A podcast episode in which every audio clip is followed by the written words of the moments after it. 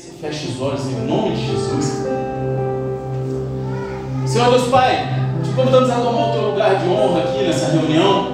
Conduza, Pai, o coração de cada um aqui cativo a Ti. Que seja um momento, Pai, de receber a Tua palavra, de crescer em Ti. Que o Teu Espírito Santo ministre aos nossos corações de uma forma sobrenatural. Que haja cura, libertação, conversão, transformação. Mas não permita que Teus filhos saiam daqui da mesma forma que entraram, Pai.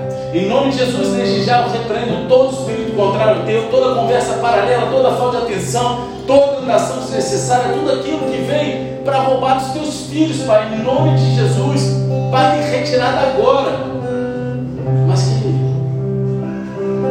pela tua misericórdia, o Senhor possa conceder os céus abertos e manifestar a tua glória nesse lugar. E quem crê nisso, diga amém. Amém. Glória a Deus. Hoje, é a terceira mensagem dessa série sobre a vida de Samuel. A gente está vindo aí na série, e ao contrário da pregação de quarta, todas as mensagens vão estar no Spotify. Então, se você pegou hoje, tiver dúvida, quiser, vai lá no Spotify, no Google Podcast, vai no podcast, vai lá, PR. Fernando Romero, vai aparecer essa cara de bolacha lá, você vai saber que sou eu. Tem as séries desde março a fevereiro de 2021, não é isso? Agora você, né, que olhava para cá que era água, que ficava aqui sempre lembrava, né? Então hoje é a terceira série, mensagem dessa série sobre a vida de Samuel. E até agora a gente analisou o nascimento e a dedicação de Samuel.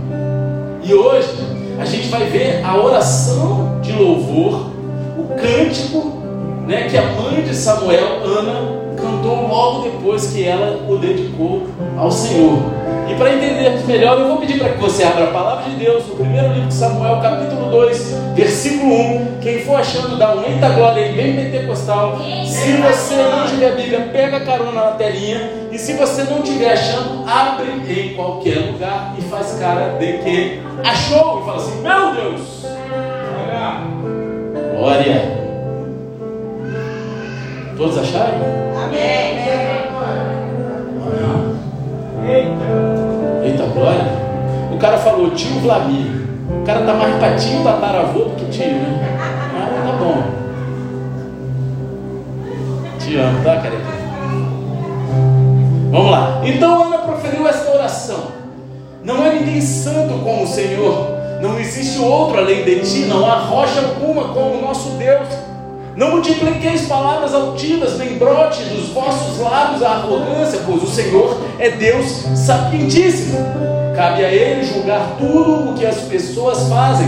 Os arcos dos poderosos serão quebrados, mas os fracos são revestidos de força. Os que viviam na abastança agora trabalham por comida, mas os famintos não passam mais fome. Até Estéreo teve sete filhos, mas a que tinha muitos filhos se enfraqueceu. O Senhor é quem tira a vida e a dá, faz descer ao Sheol a sepultura e da morte resgata. O Senhor faz empobrecer e faz enriquecer, ele humilha e exalta, ergue do pó o necessitado e do monte de cinzas faz ressurgir o abatido. Ele os faz assentar-se com príncipes e lhes concede um lugar de honra, porque ao Senhor pertencem os fundamentos da terra e sobre eles estabeleceu o mundo. Ele guardará os pés dos seus santos, mas os ímpios permanecerão nas trevas, porquanto não é pela força que o ser humano vencerá. Os que lutam contra o Senhor serão pulverizados. O Altíssimo trovejará desde os céus contra eles, e a vez julgará até os confins da terra, dará força ao seu rei e exaltará o poder do seu ungido. Só até aí, amém? Glória a Deus. Glória a Deus.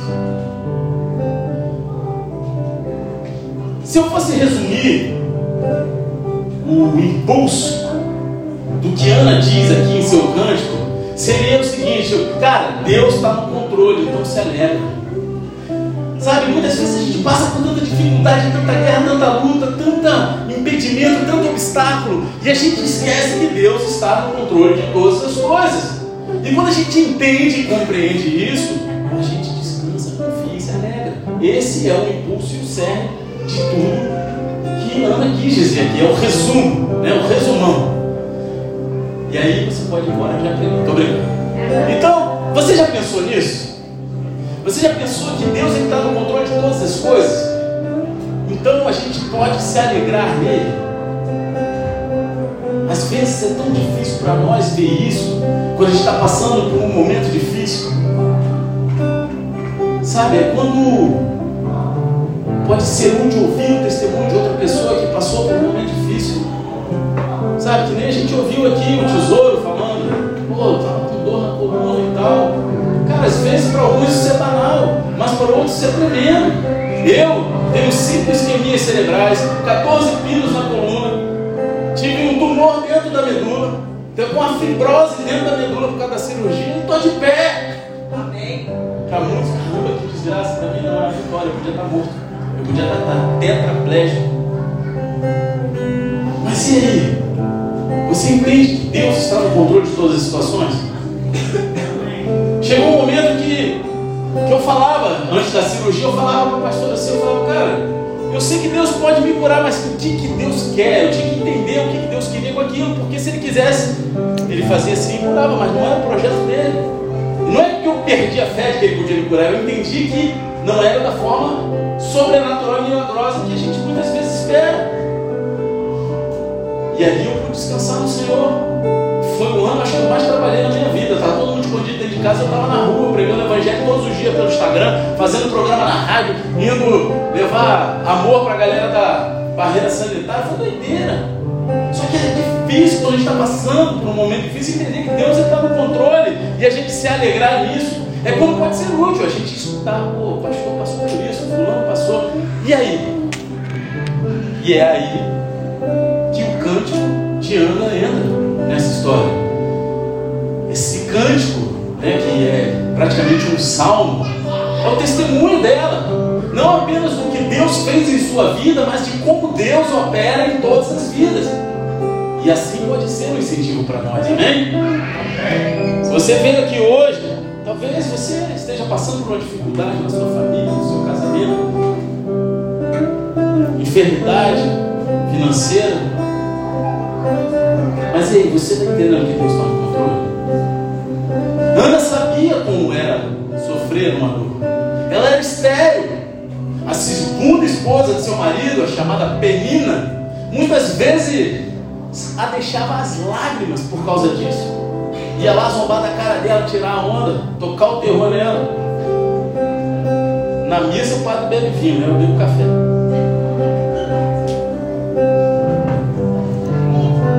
Mas quando ela clamou a Deus por um filho que pudesse dedicar ao Senhor, Deus foi lá e respondeu a sua oração e deu a ela um menino. Quando ela clamou a Deus por um menino que ela pudesse dedicar de volta.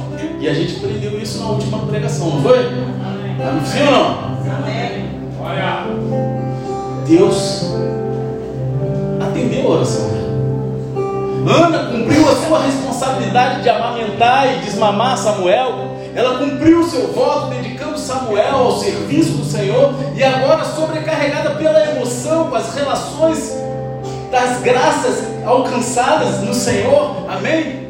Ana, ela se alegra com o poder soberano de Deus Deus ele tem poder sobre todas as coisas. Em algumas versões, Aparece assim, eu vou pegar aqui um trecho da NVT, amém? Nova versão transformadora. E diz assim: Então orou, meu coração se alegra no Senhor. Cara, eu fiquei intrigado porque na maioria das versões em português não tem esse trecho. Só em algumas poucas. Agora, em inglês, todas elas constam isso. E aí é algo que eu vou ainda pesquisar durante, ao longo dessa, dessa, dessa série de mensagens, o porquê. Aí de repente no próximo culto eu já trago o porquê, porque eu estava tão ali, né, para fazer a palavra, mas talvez você fique, cara, Paulo, é por isso que eu já falei, é NVT. Tem mais uma ou duas só em português que tem esse trecho. O resto não tem. Mas por que, que ela se alegra? Porque Deus está no controle de todas as coisas. E aí entra aquela história que eu preguei passei por, por essa doença. Né? Não estou aqui para dar o testemunho da minha doença, não até porque é outra pregação, né? não faz parte da série. Mas eu sempre falei, cara, Deus me ensinou a me alegrar com o caminho, a amar o caminho e não só buscar o destino. Amém? Vocês estão entendendo? É que nem quando a gente pega uma estrada, e para mim foi muito fácil entender porque eu gosto de andar de moto a gente pega a estrada, né? A gente foi lá para Minas. A gente quer chegar, a gente marca a hora, a gente vai com hora para ir, uma hora para voltar. E muitas vezes a gente acaba não aproveitando os momentos que tem, as paisagens bonitas da estrada. Mas é isso que Deus quer. A nossa vida, os anos que Deus nos dá para viver aqui, são a estrada. E a gente precisa aprender a aproveitar, se alegrando, entendendo que não importa o que a gente está passando, Deus está no controle de todas as coisas. E essa é a história de Ana. Essa, esse é o cântico dela. E quem quer dar uma olhada aqui junto comigo? Porque agora está começando a pregação, são mais duas horas e meia, até daqui a pouco a gente acaba, lá para meia-noite, uma hora da manhã. Estou brincando. Quarta-feira? Foi rápido quarta-feira, foi não? Foi maravilha. Foi maravilha, né? Glória a Deus. Então você que não veio quarta-feira, é o dia que Deus mais fala com você e você não estava aqui. Ana, ela começa proclamando que não há ninguém como Deus. Não há ninguém como Deus. E, ela diz várias coisas sobre isso. E primeiro de tudo, ninguém resgata como Deus. Ninguém resgata como Deus. Versículo 1. Então. Eu estou na NVT agora, porque é que tem o trecho que falta nas outras. Amém? Amém? Nova versão transformadora. Diz assim: Meu coração se alegra no Senhor, o Senhor me fortaleceu. Agora dou risada de meus inimigos. Sim, eu me alegro porque me libertaste. A palavra traduzida como alegra aqui é uma palavra que significa exultar ou triunfar. É uma alegria que está associada à vitória. A palavra que fortaleceu, na sua raiz primitiva, quer dizer chifre. Olha que doideira. Então na Bíblia, um chifre, né, nos tempos, quando a gente olha e fala assim, por que, que palavra que quer dizer chifre tem a ver com fortaleceu? Porque o chifre do animal é o símbolo de força do animal, amém? O, o, animal que ele tem chifre, ele baixa a cabeça e ele vai para cima com tudo, porque a força dele está ali, é onde ele se defende, onde ele ataca, é o sinal de força, amém? É, é a força do animal está no chifre. Então Ana, ela não, não reivindica nenhuma força própria aqui, ela diz: O Senhor me fortaleceu. Né? É como se assim: O Senhor é o meu chifre. Né? Eu, eu, eu, não, eu não faço nada da minha força, é Deus. É isso que ela está falando. Deus é aquele que nos dá força quando somos fracos. Sabe? Aí entra aquela história que eu poderia até. De repente eu trago essa pregação aqui. Não vou trazer, não, porque você não já estou cansado de falar aqui. É só duas pessoas, depois eu vou marcar uma live só para vocês, tá? Porque durante muitos anos na minha caminhada evangélica eu falei uma mentira sem saber que era mentira. Amém? E muitos de nós, talvez vocês estão aí sentados, vocês propaguem essa mentira. E a gente vai né, acabar com essa mentira hoje, amém? Por quê? Quantas pessoas já ouviram e falaram que assim, que Deus não te dá um fardo, uma luta maior que você possa suportar? Quem que fala? Pode falar, pode levantar a mão sem vergonha. Quem já ouviu isso? É mentira. Se você achar na Bíblia, eu vou embora agora dessa igreja, deixa de ser pastor. É mentira. É mentira, porque não tem esse título na Bíblia. Lá fala de tentação. Jesus, um versículo que fala de tentação. Aí eles tentam falar que. Só que a tentação é uma luta da nossa carne, tem nada a ver com fardo ou tribulação. E aí eu me sentia culpado muitas vezes quando eu passava por uns apertos negócio, falar, Deus, eu não estou aguentando. Eu falo, Deus, Senhor, me perdoa. Estou cansado. Eu tentava substituir, eu não estou aguentando, eu estou cansado para não me sentir pecando contra Deus. Só que aí um dia eu fui pesquisar, eu fui falar, Deus, eu quero entender esse negócio. E aí eu achei uma passagem, que aí eu sou meio separado para esse negócio assim, eu sei que está em 2 Coríntios, mas que Paulo fala o seguinte: passamos por tamanha tribulação acima do que poderíamos suportar, pensando em desistir da própria vida. Caraca, esse Paulo, cara boladão, pesadão, tipo Afeganistão. Passou por tribulação acima do que ele poderia suportar. Quem sou eu? Menor da casa do Jessé? Sou ninguém. Fui entender alguns versículos depois, acho que um, um capítulo depois. Falei assim, porque é na minha fraqueza que o poder de Deus é aperfeiçoou. E aí Deus falou assim: sabe por que, que eu deixo vocês passarem por luta acima do que vocês podem suportar? Eu falei, por que Deus? Ele falou, porque se vocês suportassem, vocês iam achar que vocês conseguem tudo no braço de vocês. Mas é quando vocês não aguentam mais que vocês tendem a me entregar. E aí eu acho. Você está entendendo? Aleluia. Isso que a gente tem que entender. Você está cansado, está falando, você não está aguentando mais, não é pecado não. Mas para de tentar fazer o teu braço forte. Aprenda como Ana, vai lá e entrega para Deus. O Senhor me fortaleceu, disse Deus é aquele que renova a nossa força quando estamos cansados. A gente precisa aprender a encontrar essa força em Deus. Entender que é na nossa fraqueza que o poder de Deus é aperfeiçoado. É quando a gente se considera que não tem mais para onde fugir, que a gente sabe. Bendito é aquele que entende isso antes de, de, de tentar com a própria força. Fala que assim, ó, é contigo, Deus, já logo de cara. Ana diz que dá risada de seus inimigos. Então, de quais inimigos você acha que Ana está falando aqui? Você pode pensar logo de cara, ela está rindo de penina. Cantou até assim, a minha vitória tem sabor em nada. É assim. Mas não é, não é. Entendeu? Penina ela foi cruel com Ana. Ela provocou intencionalmente Ana sobre a esterilidade durante um longo período de tempo, muitas vezes deixou ela em lágrimas. Mas agora que Ana deu à luz um filho, Penina não podia mais zombar dela e provocá-la. Penina pode ser um dos inimigos que Ana tem em mente aqui, até pode. Mas eu acho que por ela ser uma mulher de Deus, ela está pensando principalmente na própria esterilidade dela como sua inimiga aqui. Algo que atormentava ela. Não uma pessoa. E aí você entende, cara, os problemas que passam não são pessoais. A gente não pode marcar pessoas e olhar para pessoas, julgando as pessoas e culpando as pessoas e colocando um peso. A luta não é contra carne e nem sangue. Amém? E sim contra poderes celestiais, poderes nas hostes celestiais.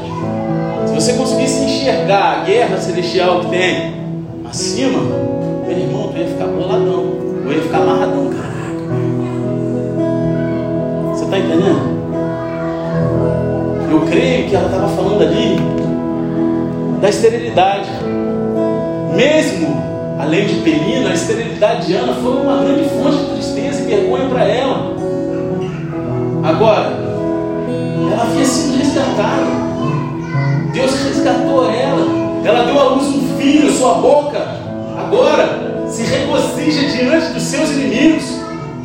Ou seja, daquilo que apontava para ela o tempo todo, está vendo? Você não consegue. E muitas vezes a nossa mente sabota a gente. A gente tem um problema, uma dificuldade, uma barreira, e aquilo em primeiro lugar aponta para a gente e a gente já julga que tudo que está à volta está apontando para o nosso problema. Agora Ana também diz: Eu me alegro porque me libertaste. Deus a resgatou. Aqui a palavra libertaste, né? Libertaste tem a ver com resgate, amém? É. E ela transformou a fraqueza de Ana em força. Deus transformou a fraqueza de Ana em força. Aí, é na minha fraqueza que o poder de Deus se aperfeiçoou. Ele, ele superou os inimigos de Ana. Ele transformou a tristeza dela em alegria. E é isso que Deus faz ninguém resgata como Deus. Amém? Nós sabemos onde procurar o afago, o consolo. Aqueles que já pisaram no Santo dos Santos podem se desviar, mas no primeiro problema, na primeira dificuldade, sabe onde procurar consolo. Sabe que aos pés do Senhor ninguém faz isso, ninguém consola, resgata melhor que o nosso Deus. Ana, ela continua dizendo que ninguém é tão santo como Deus. Então olhe para o versículo 12 que diz assim: Não há ninguém santo como o Senhor, não existe outro além de ti, não há rocha alguma como o nosso Deus.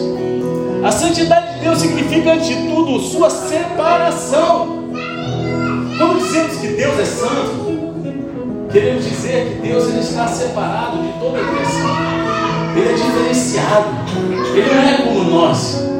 Ele está acima de todas as coisas, Ele está, Ele é antes de todas as coisas, Ele é soberano acima de tudo.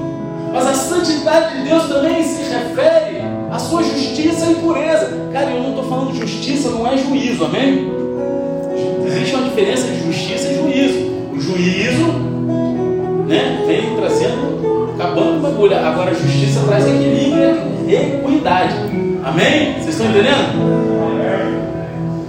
Agora, Deus, Ele é perfeitamente santo e justo. E isso é importante quando falamos sobre Deus estar no controle de todas as coisas. Porque se um Deus profano estivesse no controle do universo, eu não ia achar isso tão reconfortante. Um Deus que não é justo e que não é santo tivesse no controle do universo, imagina. Quem já viu aqueles filmes da Marvel, né? Que tem aqueles demônios que, ah, não sei o quê, e querem controlar o né? Thanos, estala dedo, eu sou, eu sou Thanos. Ah, eu sou, como é que é? Ele fala? Não é Thanos, não, eu sou. Como é que é, cara? Eu não esquecia. Inevitável, aí, ó. Ela assistiu, também assistiu. Aí vem um homem de ferro, homem de Deus. Eu sou homem de ferro. Aí tá um bagulho, né, meu irmão? Poder no santo.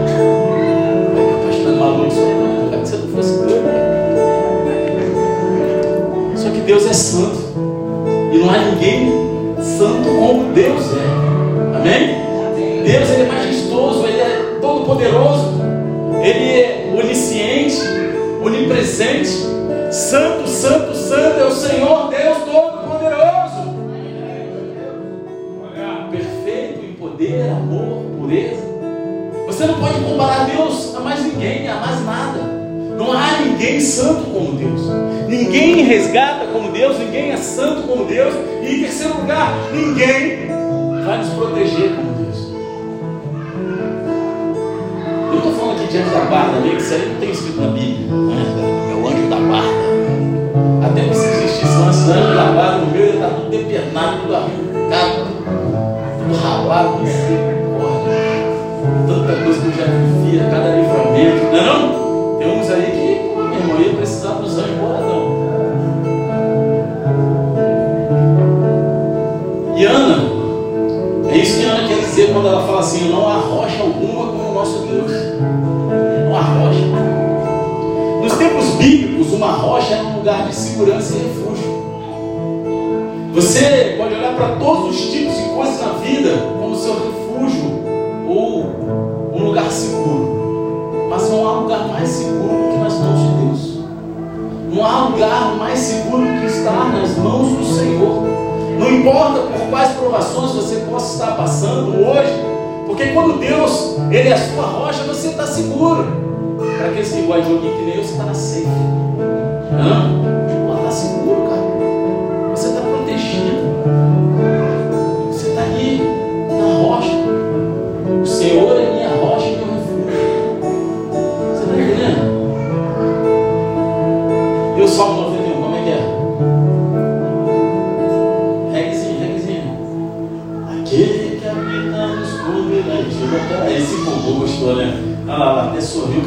Regra, ela voltou. Aquele que habita. Tem que cantar, canta aí logo, cara. Vem cantar. Não é mais regueiro, não. É? Agora é rock and roll. Rock and roll, mas é reggae rock. Reggae rock. O cara, o cara acabou, rasta para cima aí. Então, cara, quando a gente está na rocha, a gente entende, está no refúgio do Senhor, a gente busca refúgio do Senhor. Cara, você pode procurar né, as mulheres, as esposas, procuram nos braços dos seus maridos, os filhos, os pais, o pai e a mãe. Cara, a gente, o marido para a esposa, os pais para os filhos, são referências de Deus na terra, sim, mas se não apontarmos, entendermos que o nosso maior refúgio é o Senhor, a gente está perdido porque não há quem possa livrar. Quantas histórias de livramento de pessoas que estavam no meio de um tiroteio e não Tiro de alguma coisa para passar a rocha? Vocês falam isso aqui, toma uma rocha lá no joga lá no lugar, né? Mas um tiro, cara, é a rocha, é um lugar seguro, é um lugar de descanso, é um lugar onde a gente pode ter segurança. Não há ninguém como Deus, ninguém resgata como Deus, ninguém é santo como Deus, ninguém nos protege como Deus. Deus está no controle, portanto, alegre-se. Porque o meu coração se alegra no Senhor e o seu. A alegria do Senhor é a nossa força. E agora na próxima parte do cântico, Ana fala sobre Deus que humilha e exalta. Versículo 3 ao versículo 5 diz assim: Não multipliqueis palavras altivas, nem brote dos vossos lábios a arrogância, pois o Senhor é Deus sapientíssimo, cabe a Ele julgar tudo que as pessoas fazem. Os arcos dos poderosos serão quebrados, mas os fracos são revestidos de força. Os que viviam na abastança agora trabalham com comida, mas os famintos não passam mais fome. Até a Estéreo teve sete filhos, mas a que tinha muitos filhos se enfraqueceu. No versículo 4 e 5, Ana dá três exemplos do que poderíamos chamar de reversos da fortuna. Isso aqui eu não vou falar de dinheiro e teologia da prosperidade, não, amém? Fica tranquilo que eu abomino essa teologia, não é bíblica. A teologia do Senhor né, da prosperidade do Senhor é a ausência de necessidade, não de que você tem que ser rico, se você não é rico, você é amaldiçoado. Isso é mentira. Amém? Amém? Amém. Ela aqui, ela contrasta o guerreiro com aqueles que tropeçam, aqueles que estão cheios com aqueles que estão com fome, a mulher estéril com a mulher que nos filhos. As armas dos guerreiros podem ser quebradas, enquanto aqueles que estavam tropeçando, de repente, se encontra numa posição de força. É assim que Deus faz. É o improvável de Deus, é o impossível de Deus. Você está entendendo? Deus levanta aquele que não é para ser. Aqueles que todos juntos, eu, eu sou o improvável de Deus. Minha mãe um dia olhou para mim, não, ela nunca desejou isso, eu sempre falo isso também, porque um dia ela escutou a minha pregação e falou, meu filho, eu nunca desejei morte. Eu falei, eu nunca falei isso, não, minha mãe, minha vida. E ela chegou, eu, mas um dia ela chegou para mim, já era você está morto. Você está fazendo hora extra. Mas não é o quê? Por quê? Porque a vida que eu levava era absoluta. Era louca, era malucona. Era tempo que eu vivia no Rio lá de conhecer Jesus. Eu tava. Deus, eu não ia para a rocha, mas cara, Deus ele era a rocha na minha vida sem saber. Deus tinha um projeto na minha vida. E por isso, graças a Ele, eu estou aqui. Né? Então, aqueles que estavam cheios passam fome enquanto aqueles que estavam com fome encontram muita comida. Aquele que era como eu, que diziam, esse não vai dar em nada, sei que hoje está sentado aqui, continuou sendo nada. Mas hoje eu sou nada, sendo usado por Deus para resgatar a vida das drogas, restaurar casamentos. Amém? Amém? Fazer com que as pessoas se cheguem a Jesus. Ela que é estéreo, ela deu a luz a sete filhos. Né? Amém? Mas ela, mas aquela que teve muitos filhos, foi enfraquecida. Os sete filhos aqui no versículo 5 é simbólico, amém? Sete é um número da perfeição, da completude na Bíblia. E assim, sete filhos seriam simbólicos de uma completa inversão estado estéreo. Amém? Vocês estão entendendo? Esse último exemplo teria tido um significado especial para Ana, porque era a situação que ela viveu. Ana ainda não sabe, mas Deus abençoaria com mais cinco filhos depois de Samuel. Olha aí. Três filhos e dois filhos, amém? Ou seja, seis filhos ao todo. E esses três exemplos, eles demonstram que só porque você está em uma determinada posição hoje, não significa que você vai estar na mesma posição amanhã. Um dia de cada vez, a cada dia bate seu nome, irmão. Um dia, um dia, um dia da caça do coelho, não é assim? É isso? Não, um dia da caça do caçador. Você nem me corrige, né, cara? Misericórdia. É o Pernalonga? Olha aí. Que você vai permanecer naquela posição a vida inteira. A vida ela te joga algumas bolas com efeito. Parece aquelas faltas do Zico. A maioria não vai saber nem quem era Zico, né? Mas na época que eu era jovem, foi o melhor cara que eu vi jogar na, minha vida, né? Presencialmente, foi Zico.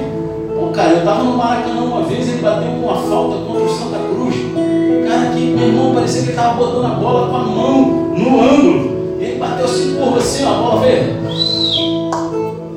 Parecia que fez um barulhinho, dá pra ouvir. Aí faz aquele barulho. Mas a vida, às vezes, ela joga umas bolas dessa com efeito que chegam estranhas para nós. Porque imagina, eu estava do lado que, que fez o gol. Agora você imagina o goleiro que estava aqui posicionadinho, a bola estava vindo reto, meu irmão, mas de repente ela faz a coleta lá no canto. Tu lembra dessa tu, tu é menos jovem que nem eu, né? Tu é jovem mais tempo, né? É. É, é o pet, né? Aquela do pet foi isso. Cara, né, eu, eu sempre falo que eu, eu vou morrer jovem, o mais velho possível. E aí um dia eu falei cedo, meu amor. Aqui, isso, para com isso. Eu falei, não, quando o dia que eu for morrer, eu vou morrer às 6 horas da manhã cedo. É? É cedo, não é cedo? Posso morrer mais cedo, 5 horas da manhã, né? É, Mas é só o dia que Deus quiser. Então, cara, às vezes vem e você nunca sabe o que amanhã pode trazer para sua vida. Às vezes vem essa bola com efeito na tua direção, cara, tu tá pronto ali para pegar, mas não é do teu jeito. Às vezes o que Deus tem para trabalhar na tua vida, se vier certinha, redondinha na tua mão, tu não vai ser trabalhado. E aí você não sabe o que esperar. Sabe, as pessoas estavam assim tranquilão, de repente recebe uma mensagem no WhatsApp, ó, você que vai pregar de mulheres. E aí pronto, caraca. Será? É inquietante pensar que pode mudar em um momento. É inquietante, não é? Caraca, tudo pode mudar. Se você ficar pensando nisso, você vai viver ansioso. Aí eu te dou aquele verso, né, que está na Bíblia. Não andeis ansioso por coisa Cara, se ansiedade né, mudasse alguma coisa, eu não estava careca mesmo. Né, porque eu estava cheio de cabelo, ficava ansioso. Não, né, cai cabelo não. Nada que acontece foge do controle de Deus. Nem o fio do nosso cabelo cai da nossa cabeça sem a permissão de Deus. Então, isso que eu estou falando, amém? Você conhece a Bíblia, sabe que eu estou falando é disso, amém? Então, só que Ana, ela nos dá a segunda parte dessa verdade. Essas reversas da fortuna não são resultado do acaso, mas é Deus quem humilha e exalta. É Deus trabalhando com o coração do ser humano para que o propósito dele se cumpra e que todos se convertam. Infelizmente, alguns têm dura serviço, coração duro, coração de pedra e não vão querer esse tratamento. Vão questionar a Deus. Ah, esse Deus não existe, porque se Deus existisse não tinha fome na África, se Deus existisse não tinha isso aqui, por que, que meu filho morreu, né, pai? E tantos questionamentos. Só que aí, Ana vai lá, no versículo 6 ao 8, fala: O Senhor é quem tira a vida e a dá, faz descer ao Sheol, que é, quer dizer sepultura, amém? E a morte, e da morte resgata. O Senhor faz empobrecer e faz enriquecer, Ele humilha e exalta, ergue do povo necessitado e no monte de cinzas faz ressurgir o abatido. Ele os faz assentar-se com príncipes e lhes concede um lugar de honra, porque ao Senhor pertencem os fundamentos da terra e sobre eles estabeleceu o mundo. Deus, Ele é o doador e o tomador da vida. Glória! Assim, eu, eu cheguei a falar, não vou falar de novo, não, que eu já falei no último curso. Minha moto está quebrada, então eu estou andando de Uber, né? Porque eu, eu, fui tentar andar de van, fui parar, peguei van errada, fui lá, andei pra caraca, fui mó doideira. Aí estou fazendo sacrifício lá, pegando Uber. Aí, pô, eu entendi que Deus, se Deus quer me botar no Uber, é para eu pregar o evangelho como motorista do Uber, né? Não é isso? Aí tem que ouvir. Aí adianta, tô lá, mas tem que ouvir, né? Que estava falando isso mesmo?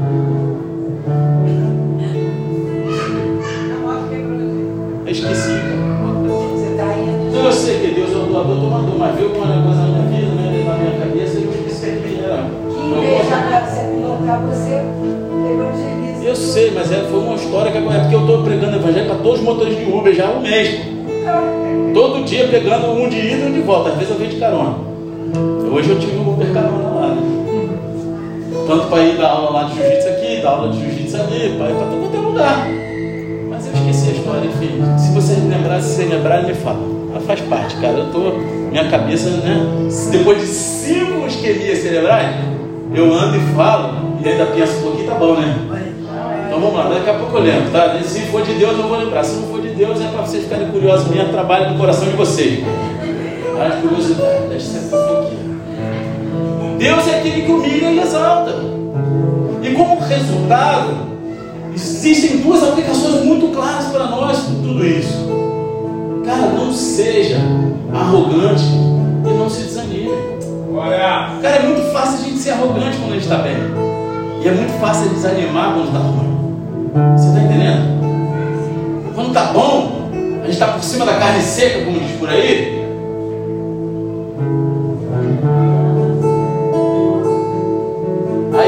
Acontece alguma coisa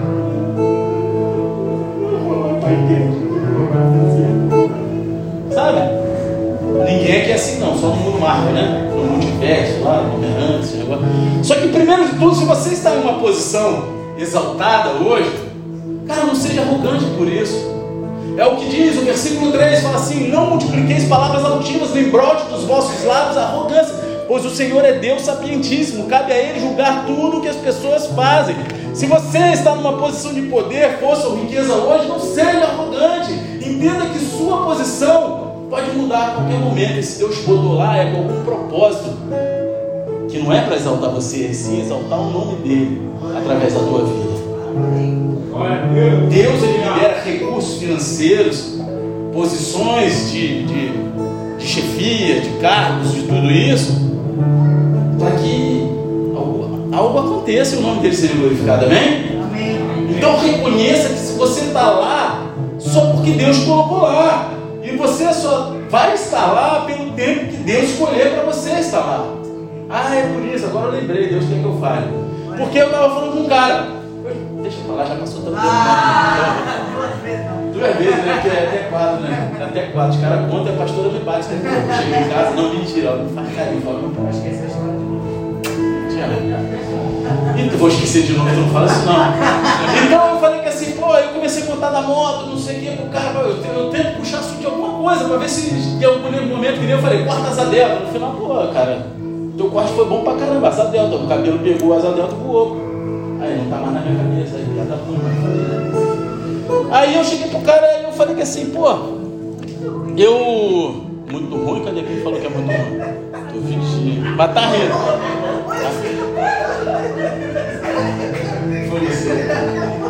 Aí eu cheguei pro cara e falei, né? Eu falei que assim, pô, moto, pá, não sei o que, mas tô pegando Uber e tal, e pá, não sei o que, enquanto a moto não conserta, tem as peças cara pra caramba, tô esperando aí pra ver se melhora o negócio, pedir, tem que esperar a peça chegar de São Paulo e pá. Ele, daí, ele falou, cara, eu vou te falar, eu não quero moto perto de mim nem de jeito nenhum, não sei o que, eu tenho medo. E pá, eu falei, eu também tenho medo de moto, mas cara, a moto, pô, pra mim é o que me aproxima de Deus. Mas, pô, um monte de graça, não sei o que. Eu falei, cara, mas eu acredito na Bíblia e naquilo que ela diz. Porque a Bíblia é minha base de vida. E na Bíblia diz que Deus contou todos os dias nossos antes do nosso nascimento. Ou seja, ninguém morre de véspera. De véspera também é mentira. Morre na véspera do Natal é o peru. E também não é mais na véspera, porque eles matam meses antes lá, fica congelado. Então, né, porque tinha esse ditado.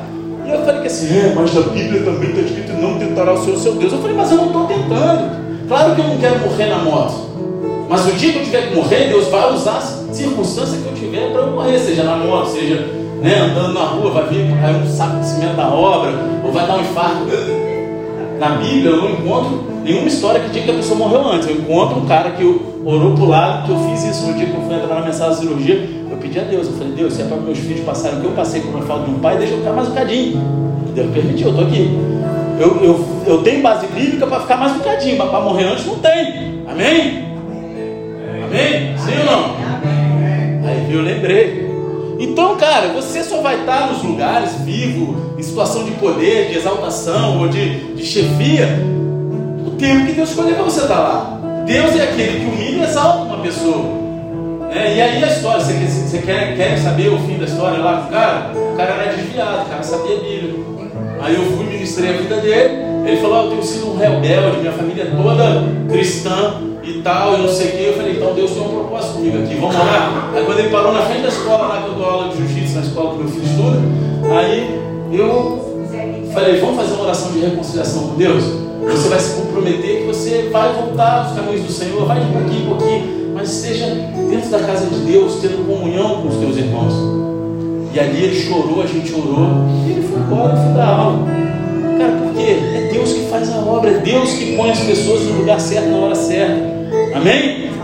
Por outro lado, se você está em uma posição de humilhação hoje, uma posição difícil, uma posição baixa, não desanime com isso, porque é isso que o versículo 8 diz. Ergue do teu povo necessitado e do monte de cinza faz ressurgir o abatido. Ele nos faz assentar-se com príncipes e lhes concede um lugar de honra.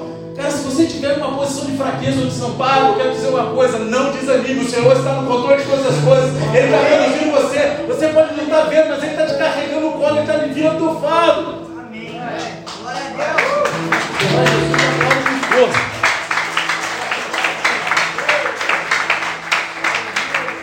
Entenda que sua posição ela pode mudar a qualquer momento. Reconheça que você só está lá porque Deus o colocou lá. Cara, você acha que eu queria ter ficado doente? Coisa que eu mais, sabe, as coisas que eu mais gostava de fazer esporte, eu remava, treinava jiu-jitsu, hoje eu tenho jiu-jitsu. Uma vez, por mês, cara, com um cara que me entende, mesmo assim eu fico a semana inteira arrebentado. Isso o médico sabia, que se eu souber, era como bronco. Tá entendendo? Quer. Só que eu falei, cara, se eu estou passando por isso, tem algum propósito. O hospital, no dia da minha cirurgia, foi todo evangelizado, cara. Porque, pô, sabe quem é estava lá comigo? Quem conhece sabe, Rosalvo. Imagina que é o furdunço que foi no hospital. Pô, meu irmão, foi doideira. Desde 6 horas da manhã que eu dei entrar no hospital, todo mundo sendo evangelizado. Eu no CTI, tudo escuro, sem enxergar nada. Deus falou, tá vendo essa mulher aí na tua frente? Nem sabia que era mulher, porque eu tava com, com um negócio turvo na cara, máscara, um tubo, cheio de coisa. Ela falou, ela é desviada dos meus caminhos, fala com ela. Eu falei assim, ó, Deus está mandando te falar que você está desviada, que Ele quer você, que você tem que voltar logo e blá, blá, E sem conseguir falar direito, tá tudo arrebentado aqui, ó. Tava tudo. Você vê os vídeos da, da época da cirurgia, né? Não era assim que falava? Ruim pra caramba. Cara, a mulher chorou pra caramba, ela falou que estava desviada mesmo, que aconteceu um negócio que ela ficou, sabe, desapontada lá. E ela desviou. Só que Deus tocou o coração dela. O que, que aconteceu? Cara, se minha doença toda foi só para ganhar aquela vida, eu sei que não foi. Tiveram outras vezes que foram alcançadas. Cara, já valia. Glória a Deus. Porque eu estou com a minha família e ela provavelmente voltou. Porque ela largava o plantão dela às 7 horas da manhã. A minha alta para o quarto sairia só às 9, é quando o médico liberou de eu comer alguma coisa. E era uma das primeiras coisas que eu falei quando eu saí da sala de cirurgia, que perguntava, você está bem? Quer alguma coisa? Eu falei, eu quero café. E todo mundo riu. Cara, ela esperou para dar o meu café da manhã na minha boca, trouxe um café dela para beber. E falou, eu não larguei o meu plantão na hora que tinha que largar, porque eu não podia deixar de te honrar. Glória a Deus. Te dar o café. Cara, mas é para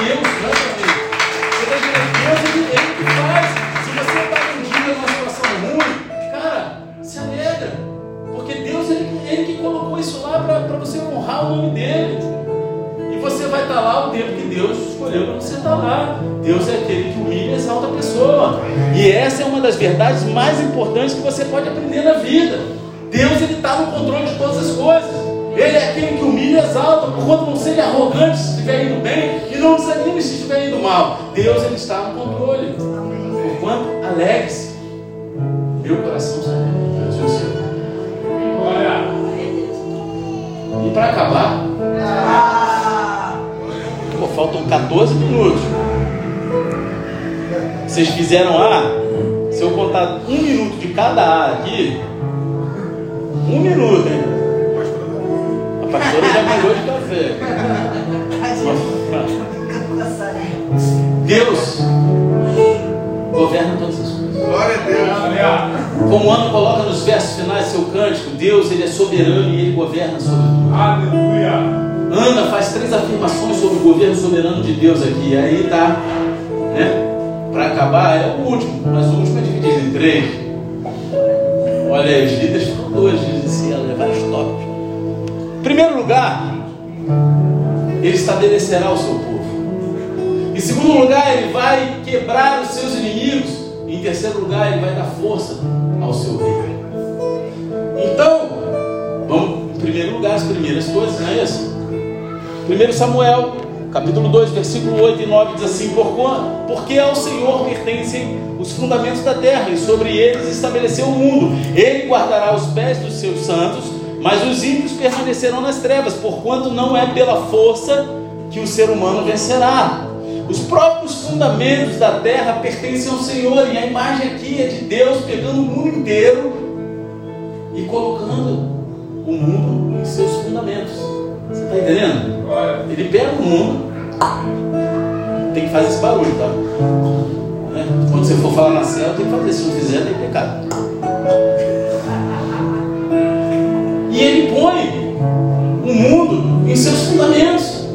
E essa é uma maneira poética de dizer que Deus ele criou e sustenta o mundo, né? É isso que quer dizer aqui. E se Deus criou e sustenta todo o universo, certamente Ele pode cuidar do seu povo. Amém. Não é verdade? E esse é o ponto dessa situação. O Deus que estabeleceu a terra e colocou o mundo sobre suas fundações, Ele vai guardar os pés ou o caminho dos seus santos. Quem é santo do Senhor? Amém. Glória a Deus. Amém?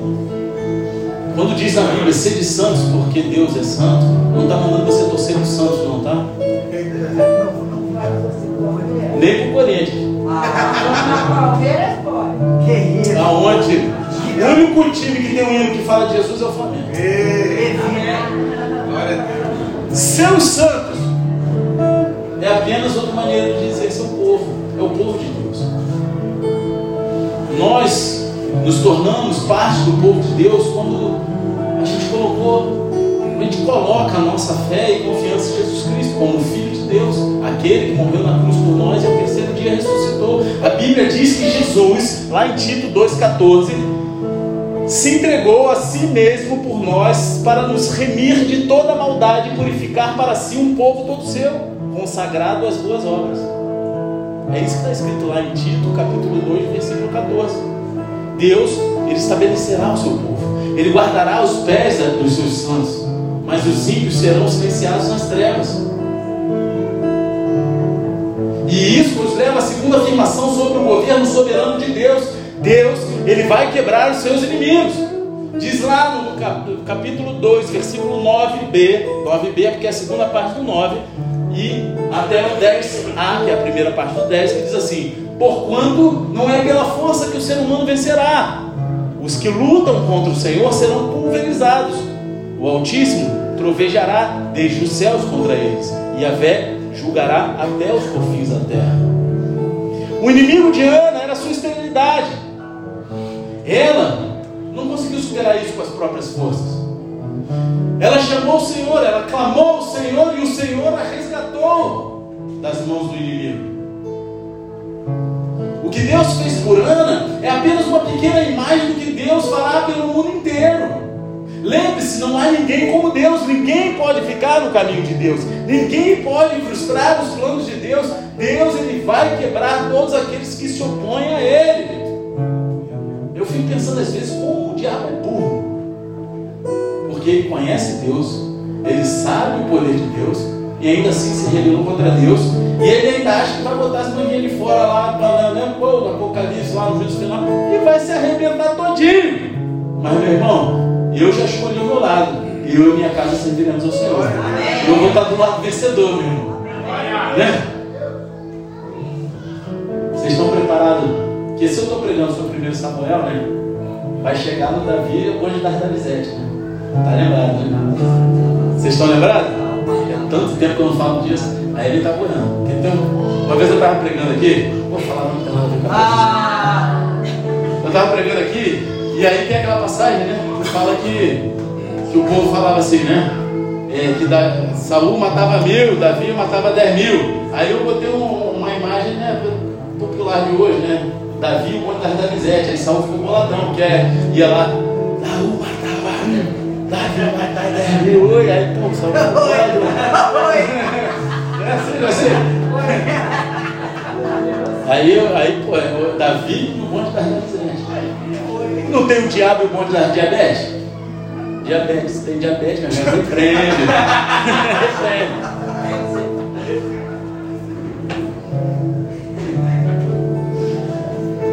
Deus ele governa sobre tudo. E ele vai quebrar isso. Você confia nisso? amém. Então finalmente eu afirmo que Deus vai dar força ao seu rei. Capítulo 10, vers- quer dizer, versículo 10, capítulo 2 diz assim: dará força ao seu rei e o exaltará, e exaltará o poder do seu ungido. Essa parte do cântico de Ana é uma parte profética de várias maneiras, amém? Porque em primeiro lugar é profético, porque aponta para o rei Davi. Na época em que Ana estava proferindo esse cântico, um salmo, não havia rei em Israel. Amém? A gente falou aqui no primeira, na primeira mensagem. Esse era um momento que estava ali na lacuna da história de Israel, quando todos basicamente faziam aquilo que achavam certo aos seus próprios olhos, entre juízes e os reis. Amém? Mas Deus havia planejado que Samuel nascesse nesse exato momento para liderar Israel através do processo de unção de um rei. E assim o cântico de Ana é profético, porque aponta para o rei Davi e toda a linhagem de reis que o seguiriam após, amém? Só que também é profético porque aponta para Jesus, o Messias. A palavra Messias significa ungido e vem dessa mesma palavra aqui de primeiro livro de Samuel, capítulo 2, versículo 10. Essa é a primeira vez que a palavra é usada nas Escrituras para descrever um rei em vez de um sacerdote. Você está entendendo? É a primeira vez, porque essa palavra era usada para falar de sacerdote, era separada, era ungido. Só que é a primeira vez que ela aponta para um rei como separado.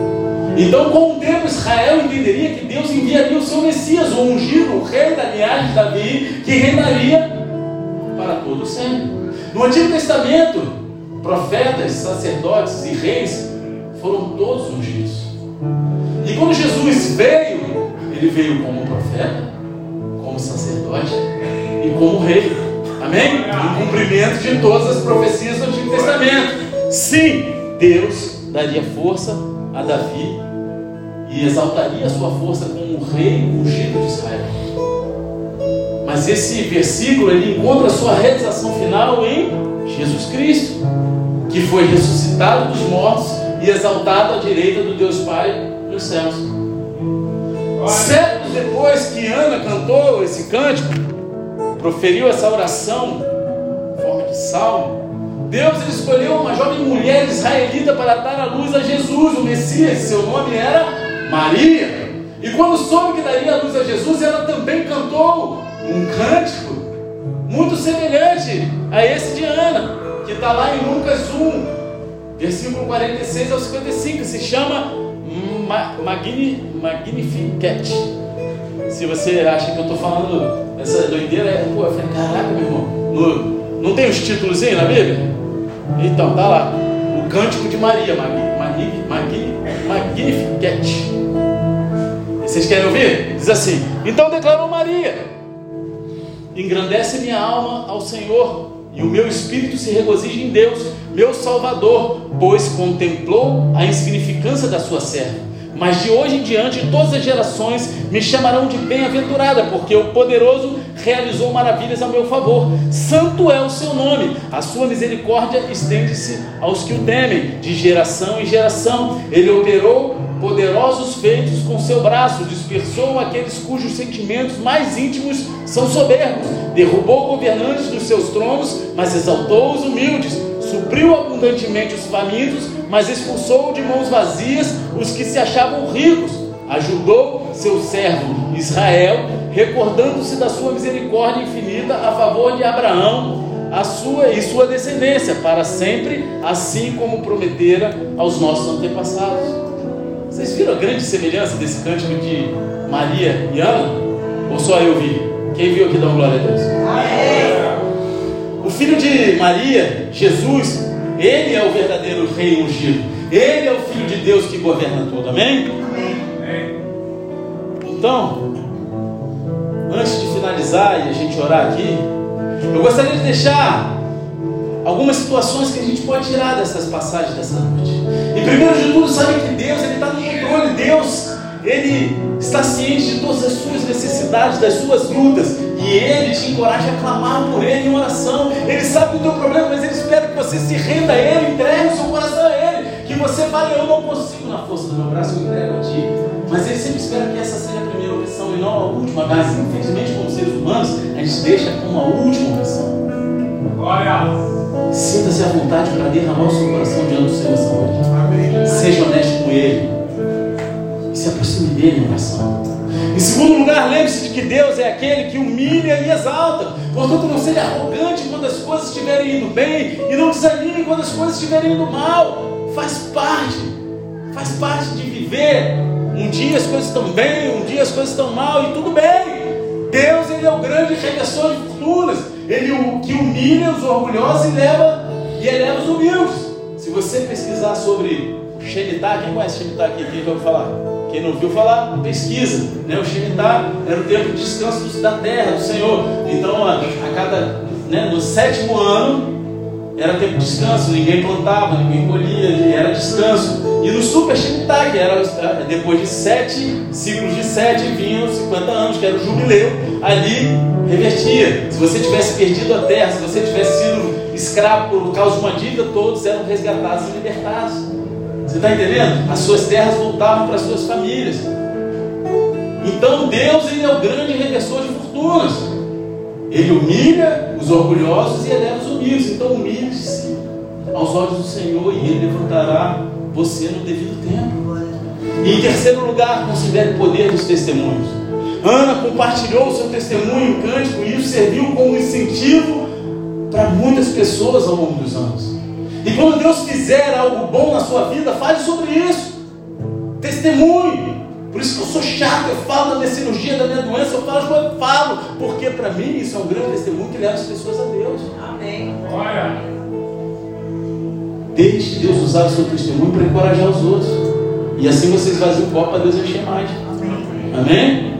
Os caras aqui, ó, só trazem mais água se eu esvaziar a garrafa. Se ela estiver cheia, não trazem. Não é isso? Senão vai estragar. E assim Deus é. Água parada dá mosquito, meu irmão. Agora, que diferença encontramos em Ana, do capítulo 1 para Ana, do capítulo 2? Porque de volta ao capítulo 1, Ana chorou e orou ao Senhor na amargura de sua alma. Agora, no capítulo 2, ela canta uma canção de ação de graças. Meu coração se alegra no Senhor. Qual foi a diferença? Ana tinha aprendido que não há ninguém como Deus. Deus é aquele que humilha e exalta. Deus governa tudo no mundo. Deus está no controle. Então, alegre-se nele, porque o meu coração se alegra no Senhor. Quem dera, abaixa a cabeça, fecha os olhos. Eu quero fazer duas orações essa noite. A primeira oração é com você que de repente entrou aqui pela primeira vez hoje. Você já tem vindo aqui ou frequentado alguma outra igreja, mas essa noite você entendeu que você precisa entregar a tua vida para Jesus. Que o primeiro passo é você confessá-lo como teu único Senhor e Salvador, o único capaz de te conduzir pelo caminho da salvação, aquele que vai te proteger, que vai cuidar de você. Não importa se você está num momento de exaltação ou de humilhação, é aquele que vai estar contigo para todo sempre, Aleluia, Jesus. Glória a Deus. até a eternidade. Se você quer fazer essa oração, entregar a tua vida para Jesus, se reconciliar com Jesus, coloca a tua mão no teu peito e repita essa oração comigo. Senhor Pai, Senhor Pai, me perdoa me perdoa por todo o tempo por todo o tempo que andei longe de Ti. que andei longe de ti. Mas essa noite, Mas nessa noite eu entrego eu entrego meu coração meu coração no Teu altar no teu altar e reconheço e reconheço que Jesus Cristo, Jesus Cristo, aquele aquele que morreu na cruz por mim cruz por e ao dia e ao terceiro dia ressuscitou, ressuscitou, é o meu único, o suficiente, suficiente, Senhor e Salvador. Senhor e Salvador. Pai, Pai, escreve meu nome escreve meu nome no livro da vida livro da e vida me conduza e me conduz até a eternidade. até a eternidade. Em nome de Em Jesus. nome de Jesus. Amém. Continua com a mão no teu coração. Eu quero orar pela tua vida. Senhor Deus Pai, apresenta essas vidas aqui no teu altar. São filhos e filhas se arrependeram, reconheceram teu senhoria, tua soberania sobre a vida deles, livres de todo o mal, de toda a retaliação do inferno. Coloca os teus anjos acampados ao redor deles, Senhor. Pai, conduza-os pelo caminho da tua retidão até o grande dia, que eles possam ser a essência do teu amor por onde eles passarem, sendo um contigo, através da tua igreja, que é o teu corpo, Pai, te servindo e te adorando, e no grande dia eles possam falar como Paulo falou: combati o bom combate, acabei a carreira e guardei a fé, em nome de Jesus. Amém. Agora eu quero fazer mais uma oração. E essa oração é com você que está aqui dentro. E você sabe que essa palavra foi com você. Você sabe que, a exemplo de Ana, você talvez esteja passando por um momento de dificuldade, de humilhação. Só que você ainda está no capítulo 1, você está com dificuldade em chegar no capítulo 2 e se alegrar e entender a soberania de Deus. Você até sabe que Ele é soberano, você tem fé nele, mas você está tendo dificuldade de colocar em ação. Talvez você esteja passando por um problema de enfermidade, talvez você esteja com um problema no casamento da tua família, talvez alguém da sua família esteja afundado nas drogas. Eu não sei qual é a tua dificuldade, mas você e Deus sabe. Só que Deus ele te chama essa noite a confiar nele. Deus te chama essa noite a entregar o teu coração à soberania dele, ao poder, à onisciência. Eu não sei o que te aflige, talvez uma depressão, uma ansiedade. Mas Deus ele quer curar o teu coração essa noite. Ele quer tua dor em alegria.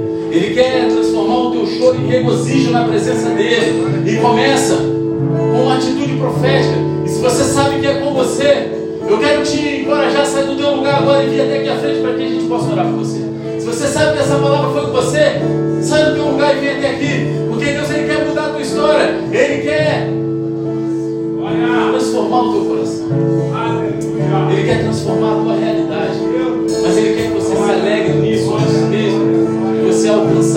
Fisicamente aquilo que está te afligindo. Antes que você vença isso, Deus Ele quer alegria do teu coração. Agora não é na força do teu braço, você tem que entender que é no pé do Senhor, aos pés da cruz, é no altar que conquistamos a graça de Deus. Então, se esse momento pode parecer de humilhação para preparando um grande caminho Aleluia, Jesus. Glória a Deus, Pai. para que você cresça em graça aos olhos dele e exalte o nome dele. Um testemunho fortíssimo daquilo que Deus fez e está fazendo e fará na tua vida. Entenda, porque Deus não trabalha da forma que entendemos, da forma que compreendemos. Ele não trabalha de uma forma que os homens podem olhar, entender, e na maioria das vezes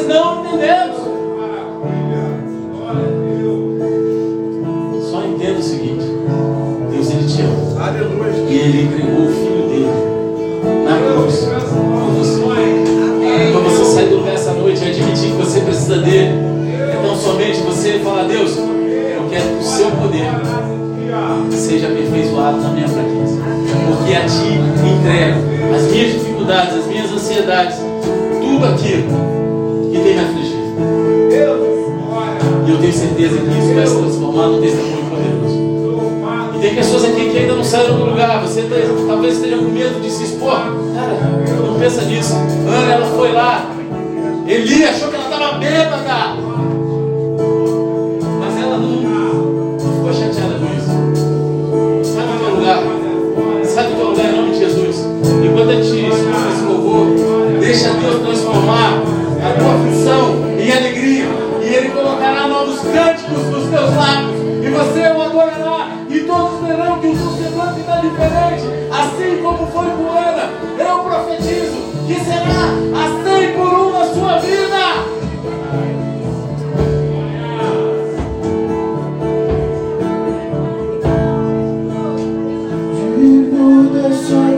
Canção, só tu és Senhor.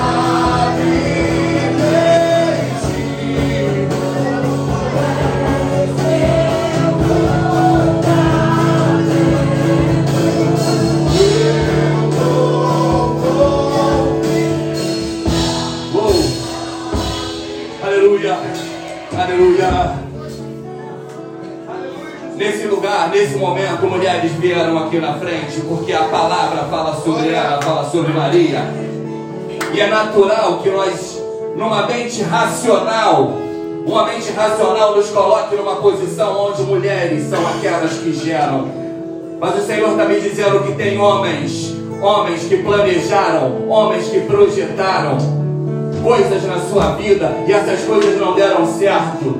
E no momento que elas não deram certo, nós homens simplesmente falamos tudo bem, não deu certo porque não tinha que ser. E eu quero dizer para você, meu querido, se não deu certo, é porque o plano se frustrou, não foi da vontade do Senhor. Alguma coisa aconteceu para que o sonho não tenha sido realizado. Então não é tudo bem, não. Não é tudo bem, não.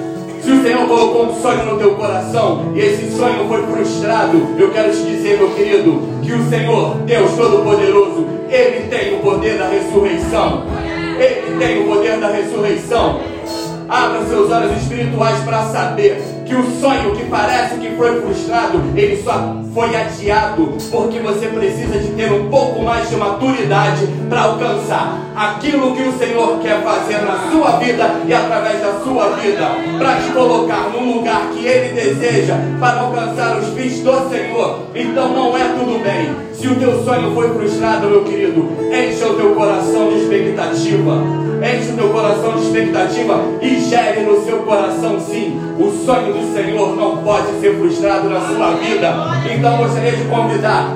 Essa palavra com certeza é para alguém, é para um homem nessa casa que não veio aqui na frente achando que o sonho abordado tinha a ver com mulher, mas homens também têm o poder de gerar sonhos no coração. E sonhos são projetos de Deus na vida dos homens. Amém.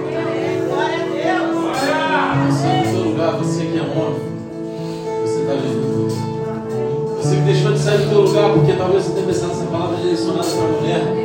Sai do teu lugar. E eram alguns homens aqui na frente, mas certamente Deus está querendo falar e falou no coração. Ei, ei, lá, lá, lá, lá. Ele quer restaurar os sonhos dele. Ele quer fazer viver coisas que talvez você não entenda hoje. Mas ele tem trabalhado na tua vida teu coração, para no momento certo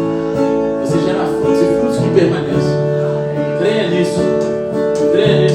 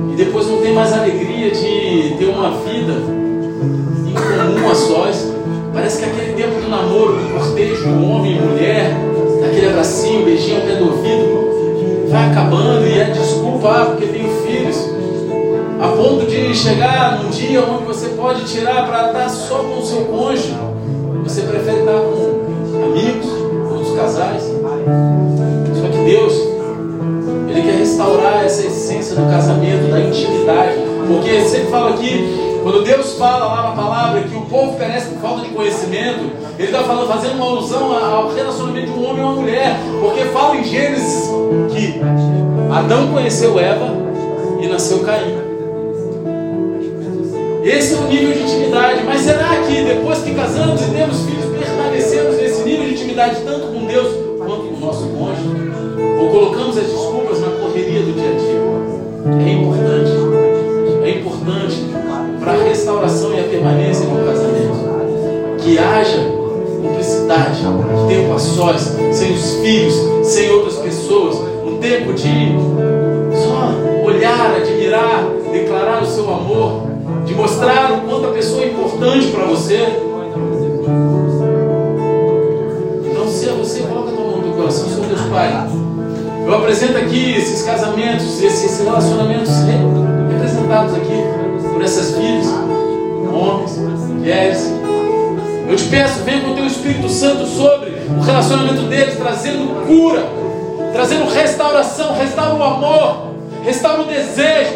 Pai, aquilo que os homens decretaram o fim, Senhor, venha e faça a tua obra pela tua misericórdia, para que todos vejam o grande testemunho do teu poder, porque nós estamos aqui para te exaltar, como família, como tua casa, como tua igreja, e não, nós não aceitamos, Senhor, o divórcio como uma saída.